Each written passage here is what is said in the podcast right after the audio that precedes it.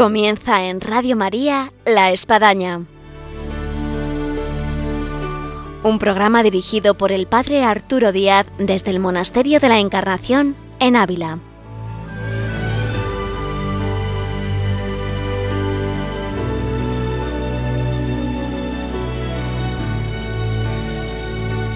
Hola, buenos días, bienvenidos a La Espadaña una vez más con todos ustedes en Radio María en esta mañana de viernes y último viernes de mes, 29 de enero.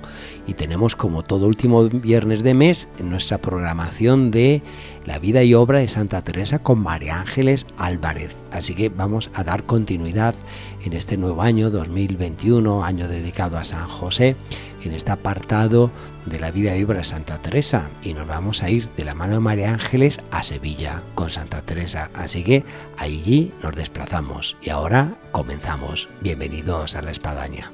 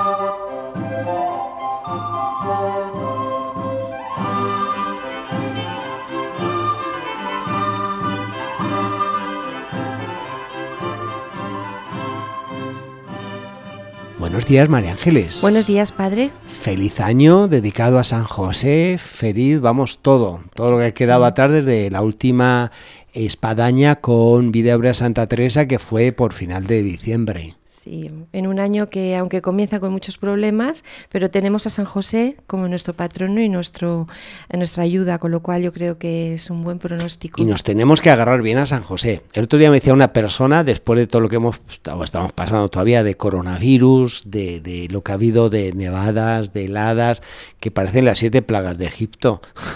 Así que nos quedan cuatro.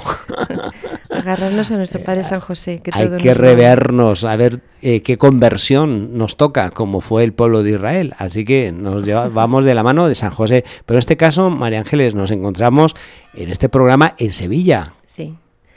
También en, en que están por allí nuestras, nuestros Porque ahí hemos descalzos, dejado a Santa descalzas. Teresa en plena fundación, en una aventura eh, ciertamente bien narrada en el libro de las fundaciones y que sería como para hacer más de alguna eh, película. Sí, a ver que es un momento muy difícil, un momento muy convulso que la santa tuvo que pasar, momentos de gran apuro, pero que a la vez, como vamos a ir viendo, bueno, pues ella lo vivía siempre con, con esa paz de espíritu, ¿no? Con esa alegría y con ese confiar en la, en la bondad y en la misericordia del Señor, que nunca la agobiaban, porque cualquiera de nosotros Ujú. pasa cualquiera de estas cosas que vamos a narrar hoy y estaría pues realmente pues aterrado, ¿no? Y vemos que ella no, ella tenía confianza plena en el Señor. Esto impresiona que aun a pesar de los reveses, los obstáculos, los avatares, ella permanece ahí como roca firme y, conlleva a quienes van con ella, a esa fundación y a quienes están ayudando, que podrían echarse para atrás.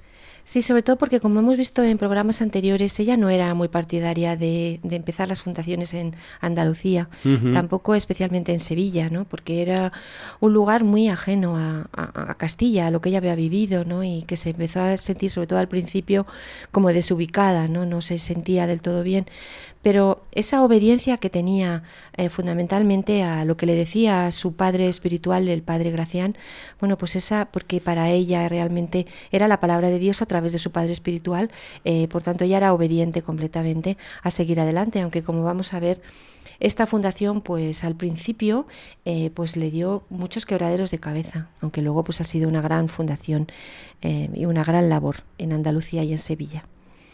Muy bien, pues vamos a continuar por donde nos quedamos el año pasado, que hace menos de un mes. Sí.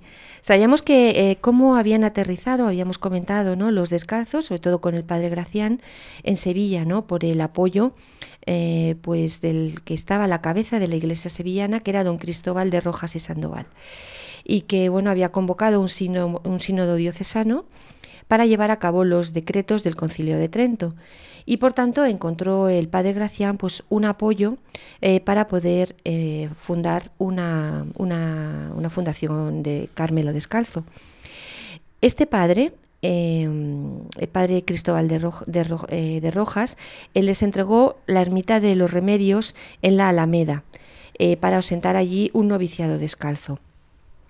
Era una ermita muy disputada, porque había sido construida por un ermitaño eh, llamado Fray Pedro, con los restos de las naves del puerto.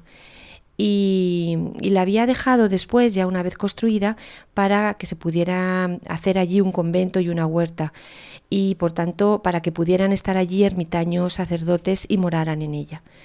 Entonces el arzobispo se la, se la concedió a los descalzos, y también les donó los huertos colindantes, donde ellos hicieron una huerta y donde plantaron una arboleda para su recreación. Pero bueno, eran de fuera y de repente también se encontraron con este lugar en el que todo el mundo estaba un poco viéndolo eh, para poder hacer allí sus fundaciones. El padre Mariano, que ya le conocemos de programas anteriores. Muy pintoresco. Muy este pintoresco. Italiano que se incorporó rápidamente a la fundación de la Reforma del Carmelo. Sí, pues rápidamente, como ya sabemos un poco de su personalidad por programas anteriores, empezó a construir pues ingeniosos cauces de agua. ¿no? Entonces, bueno, pues contrastaba la pobreza de la casa, eh, que, en la cual, bueno, pues se pedían donativos de los sevillanos, con todas estas eh, ingenierías de agua que el padre eh, Fray Mariano estaba llevando a cabo, ¿no? los, los, descalzos se encontraron con una deuda con el arzobispo, ¿no? Una deuda como vital, una deuda que todos sentimos cuando alguien se porta fenomenal con nosotros. Es decir, ¿cómo puedo yo devolverle, no? Entonces, bueno, querían ayudarle, pero realmente eh, pues tenían muy poco, muy pocos fondos económicos como para poder, para poder ayudar. Pero sí que hizo el padre Mariano algo que fue muy importante, tanto para el momento este de la diócesis como para la propia vida del Carmelo descalzo, porque le puso en contacto con un genovés, un mercader genovés muy avispado, que iba a ayudarles mucho, que era nada más ni nada menos que Nicolás Doria. Sí, personaje dentro de la historia que ya, ya veremos más adelante. Pero hay que quedarse con el nombre para Nicolás Doria. Nicolás Doria. Es decir, que bueno, pues él era un mercader genovés que tenía pues mucho ojo para los negocios y que necesitaban en aquel momento una persona que les pudiera sacar las cuentas adelante. Entonces él fue el que, pues, mm, eh, bueno, fue como una especie de, regalo que los descalzos hicieron a, la diócesis, pero él también pues ayudó muchísimo con el tema de las rentas y con todo el tema económico y en poco tiempo la deuda quedó, quedó saldada. Eh, bueno, como vamos a ver más adelante, pues el padre Nicolás Oderia tiene un, largo recorrido y empezó eh, hospedándose con los descalzos en Sevilla, con lo cual podemos ver ahí una especie de semilla de lo que luego va a ser su vocación. Es decir, en este momento es cuando él se encuentra con, con, estos descalzos y poco a poco, aunque también al principio pues él incluso pidió para poder entrar como padre jesuita y fue aceptado como tal, como vemos, bueno, luego se encontró con nuestra santa, pero ya en el año 1576 en Toledo y ya fue cuando ya se decidió a ser carmelita descalzo y como vamos a ver en futuros programas, pues bueno, una de las personalidades del Carmelo Descalzo. Sin duda alguna. Yo creo que más de algún programa hay que hacer sobre el padre Doria. Bueno, pues en este momento de, Sevilla es cuando aparece en, la historia de, la Santa y del Carmelo Descalzo este padre, ¿no? El arzobispo estaba muy feliz con los descalzos. Entonces le, propusieron eh, que si la Madre Teresa podía venir a fundar a Sevilla y él, pues claro, ayudó y animó a que esto fuera.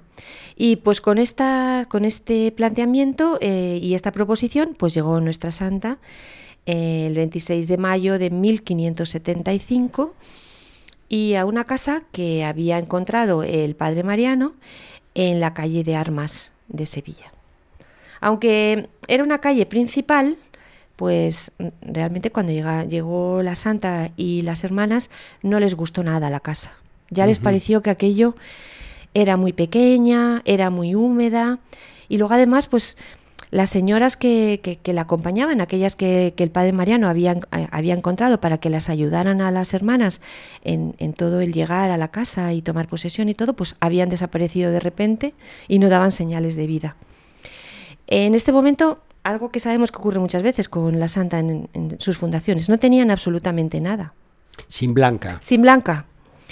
Y poco a poco, bueno, pues fue el padre Mariano el que mm, las prestó lo que encontró por allí, unas camas viejas y unos colchones no muy cabales. O sea, encontró lo que había por allí y bueno, eh, poco a poco, como por arte de magia, ¿no? casi como, como vuestros duendes que a veces aparecen en las fundaciones de la Santa, pues empezaron a aparecer sartenes, candiles, un almirez. Y pero es que tampoco tenían nada de comida, ¿no? Eh, dice la Madre María de San José en el libro de las recreaciones, mm, dice, muchos días solo manzanas y pan, a veces guisadas y a veces en ensalada. Es decir, que realmente, bueno, eh, yo creo que esta, esta, esta palabra de, la Madre María de San José nos dice cómo tenían. No tenían nada, unas manzanas y tenían que comerlas de cualquier manera. Tenían, ah, sí. Sí, porque es cierto, eh, yo leí de un libro de María San José donde ella narra que la gente viendo sus situaciones les daba útiles de cocina, pero el asunto es que no tenían que cocinar. Entonces a veces suceden estas donaciones de que tengo sartén, tengo olla, pero lo que me falta son patatas, aceite y otras cosas, ¿no? Claro. Sí. Entonces tenían una benefactora eh, que sevillana, bueno, pues que en principio estaban confiadas de que las iba a ayudar, que era doña Leonor de Valera. Pero esta señora, eh, pues para hacerlo mejor, a la hora de dar eh, la ayuda y los donativos a, a, las descalzas, pues se lo había confiado a una señora beata, y le había dicho en secreto, mire, yo no quiero eh, que figure mi nombre para nada, sino que usted, mm, confiando en que esta señora, pues era una señora que podía ver las necesidades, ayude a, las, a, las, descalzas en este momento. Pero esta señora consideró que había otras, otros conventos y había otras personas con más necesidad que las descalzas, con lo cual tampoco se encontraron prácticamente sin nada. bueno, toda la situación, como vemos, se está poniendo como muy, muy problemática. Sí. Había además otros problemas em, todavía más, más de fondo y que van a hacer que este momento sea un mar como dice muchas veces nuestra, nuestra santa, un mar tempestuoso de problemas. Em, la santa intuía eh, que el padre Mariano no le estaba contando toda la verdad sobre la fundación. Ya sabemos que la santa tenía una intuición. Una intuición. Y que decía, bueno, a mí el padre Mariano no me está contando todo. ¿Qué era lo que pasaba? Pues que no llegaba, no, no terminaba de llegar la licencia del arzobispo. Y el arzobispo rehusaba eh, hacer unas nuevas fundaciones de monjas, sobre todo cuando eran de pobreza, ¿eh? porque en Sevilla pues había muchas. Y el obispo en aquel momento estaba diciendo, bueno, no voy a apoyar del todo esto porque hay ya demasiada carga de, de conventos en pobreza, ¿no? Los descalzos se habían adelantado eh, trayendo a la madre antes de que llegaran las licencias. Y lo más que consiguieron fue decir la misa el domingo 26, el día de la fiesta de la Trinidad. Y bueno, pues fue la primera vez que hicieron cuenta y tomaban la posesión de esta casa que se estaba fundando. En este momento eh, nombró como priora a la hermana María de San José. Es decir, había nombrado un primer capitán eh, porque sabemos la, valía, ¿no? Será una de las grandes De las grandes prioras, ¿no? De, la santa, la hermana María de San José. Pero nuestra santa se sentía muy incómoda, ¿no? Y eh, los dos escuderos de Ávila, ya sabemos que siempre la, acompañaban, pues tenían que volverse. Y bueno, mm, tanto era que ella tardó mucho tiempo en que las monjas eh, realmente tomaran como posesión total. O sea, dicen las crónicas que hasta las cabalgaduras de los caballos todavía no querían, no, no los quiten todavía las cabalgaduras de los caballos, decía la madre, ¿no? O sea, como pensando, no sé si esto va a sentarse del todo o vamos a tener que salir rápidamente nuevamente montadas en esto, ¿no? El padre Graciar mandaba desde Madrid pues, una serie de cartas pues, para ablandar al arzobispo, eh, que tardó mucho en visitar a las descalzas ¿no? y que las dio muchas, muchas largas. ¿no? Esto nos lo cuenta en el proceso de San Lucar la hermana Leonor de San Gabriel y voy a leerlo, ¿no? porque así nos da una pincelada de este momento. Viniendo un día a ver a la madre y habiéndole hablado, está hablando pues eh, lógicamente del arzobispo, no tan solamente le dio la licencia para fundar, pero limosna, todos los meses de pan y dineros y otras cosas en favor de la madre que se tuvo a milagro. Es decir, bueno, pues que al final apareció el arzobispo y no solamente las visitó, sino también que las socorrió de un punto de vista material. Estos donativos del arzobispo eh, se, repitieron ya mes tras mes hasta la muerte del mismo. Es decir, que vemos cómo el arzobispo realmente estaba a favor de la fundación y quería que la Madre Teresa estuviera, pero se encontraba en un manifestó incluso haciendo una procesión eh, cuando ya cambiaron de casa y que él mismo fue por delante con el Santísimo y pidió la bendición de la Madre, en fin. Sí, en ese momento tan, porque hubo ese, segundo momento de la fundación cuando ya cambiaron a otro lugar, ¿no? Que realmente fue mucho más glorioso, pero bueno, sobre todo en este pequeño dato, ¿no? De que ya estuvo socorriéndolas económicamente durante toda su vida, pues entonces nos da cuenta de, la importancia que tenían para ella. Eh, comenzaron a comprar y a recibir todas las cosas que necesitaban. Eh, bueno, ya sabemos las cosas que compraba la santa en sus fundaciones. Tenemos una lista de cosas. Dos campanas, hilos, la reja del locutorio, paños para la cama y hasta un toldo para defenderse del sol en el patio, ¿no? Porque la santa realmente Mm, decimos, dicen las crónicas de este toldo que la Madre Teresa pidió y consiguió, que ella lo llamaba el cielo. pues que es fácil de imaginar en Sevilla, en pleno verano, un toldo, lo necesario, imprescindible que es. Ahora, estos cielos llenos de toldos son lo normal en Sevilla y en muchas ciudades de Andalucía, ¿no? Para poder eh, sobrellevar el calor. Bueno, los problemas de los descalzos pues eh, iban todavía mucho más allá que los problemas con el arzobispo, porque llegaban directamente a Roma y eran los problemas que había con el eh, general padre Rubeo. ¿Por qué? Porque el padre Rubeo estaba muy enfadado con los descalzos, especialmente con el padre Mariano y el padre Gracián, porque él pensaba que habían fundado en Andalucía sin su permiso. Y por tanto, eh, eh, ellos solo tenían autorización de los visitadores y, no tenían, por tanto, su autorización. Eh, fue en el capítulo de Piacenza, en mayo de 1576, cuando se decreta la suspensión de estos conventos bajo pena de excomunión. Estamos hablando quizá del problema más gordo que podía tener las fundaciones de la Santa, ¿no? encontramos problemas internos y externos y estos, estos internos, tienen una realmente una raíz de muy difícil solución. ¿no? Eh, Teresa escribe una carta al padre Rubeo eh, con fecha del 18 de junio del año 1575 en donde hace una defensa del padre Mariano, pero sobre todo del padre Gracián, eh, que había sido expulsado del convento de Madrid y que estaba en casa de sus padres y todo esto pues lógicamente causaba un grandísimo escándalo. Em, en esta carta eh, es donde podemos ver el cariño que, el, que, que, la, que, nuestra santa tenía por el padre Rubeo. ¿no? Como hemos visto siempre, la santa tenía un aprecio especial por sus, por sus superiores. ¿no?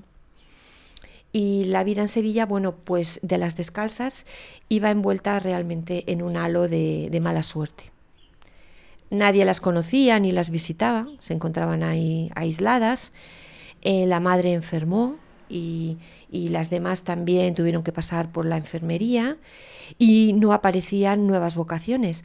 Eh, el padre Mariano había anunciado que no solo había algunas devotas que habían dicho que iban a ingresar, eh, sino que había muchas devotas que querían entrar. Madre, que hay muchas. que ahí todo desapareció. Las benefactoras, las postulantes. Eh, eh, se lo había dicho al padre Gracián, el padre Gracián también estaba con que había muchas devotas que querían entrar, pero no iba ninguna a la reja, de a la puerta del convento. Y podemos pensar realmente qué es lo que pasaba, ¿no? Em, un poco como piensan los, teresianistas de este momento, ¿no? Pues que lógicamente estas jóvenes andaluzas eh, se encontraron con otra espiritualidad muy, difícil, muy diferente a la suya, que era la de las castellanas, o sea, la de la Madre Teresa y las que venían de Castilla, con una eh, espiritualidad mucho más sencilla, no más rotunda, diferente a la espiritualidad andaluza y por tanto no se atrevieron a dar el paso, sobre todo porque ya sabemos que en los conventos de la madre mm, en todo momento y en toda época pues están llenos de rigor y por tanto hay que estar uno las monjas tenían que estar muy seguras para poder entrar por este camino. Muy bien, María Ángeles, pues ponemos punto y seguido a este interesante capítulo de la Vía Santa Teresa en lo que son las fundaciones de esta fundación en Sevilla que cuántas lecciones uno puede extraer de la misma, incluso de vida actual, en torno a tantas cosas que estamos citando. Sí, porque al final, pues los problemas, eh, aunque hayan pasado siglos, se parecen. Sí, y más los santos como que nos vienen a actualizar eh, su santidad para ver que, nosotros también podemos. Sí, y sobre todo hay algo que yo creo que es un poco el fondo de todo, ¿no? Es la falta de comunicación. la falta de comunicación de los descalzos con el padre Rubeo, la falta de comunicación de la madre con, con, con, el padre Mariano y con el padre Gracián en algunas cosas, ¿no? Es decir, la importancia de la comunicación para poder solucionar los problemas. Muy bien, pues nos quedamos aquí, María Ángeles, emplazados a continuar en esta fundación en Sevilla. Muchas gracias. Y emplazamos para el próximo programa. Claro y lo que haga falta. Y que, la gente siga leyendo eh, el libro de, las fundaciones. Y... y los oyentes que están por Sevilla que no dejen de, ir por estos lugares de emblemáticos, históricos, que ha dejado esa huella Santa Teresa por ahí. Claro, hablar con las hermanas que seguro que les cuentan mil cosas más. Muy bien, hasta la próxima.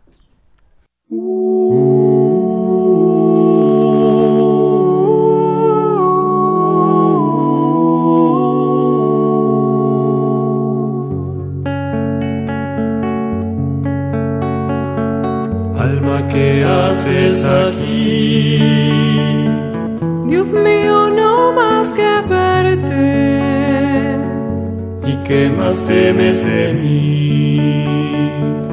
Lo que más temo es perderte. Lo que más temo es perderte. Veis aquí mi aquí mi corazón pues lo pongo en vuestra palma, mi cuerpo, mi vida y alma, mi sangre de mi sangre de redención. Si queréis, dadme oración.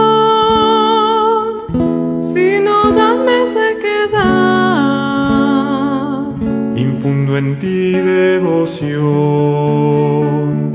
también esterilidad. Soberana majestad,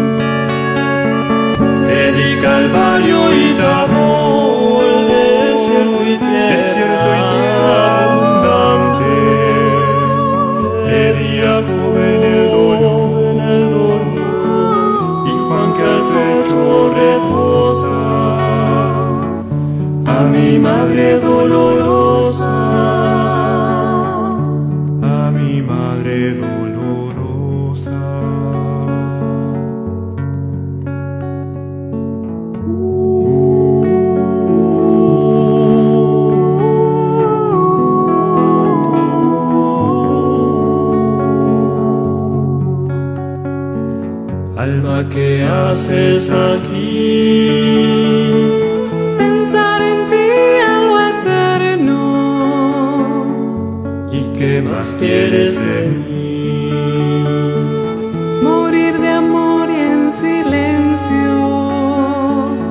Morir de amor y en silencio. Llegamos así a nuestro fin del programa del día de hoy de la Espadaña con vida obra Santa Teresa con María Ángeles Álvarez en esta interesante eh, puesta de lo que fue esta fundación en Sevilla, lo que conllevó a Santa Teresa y donde, como siempre, nos quedamos con ganas de más, pero el tiempo se nos va. Así que les esperamos el próximo viernes de mediante aquí en Radio María en la Espadaña. Hasta entonces.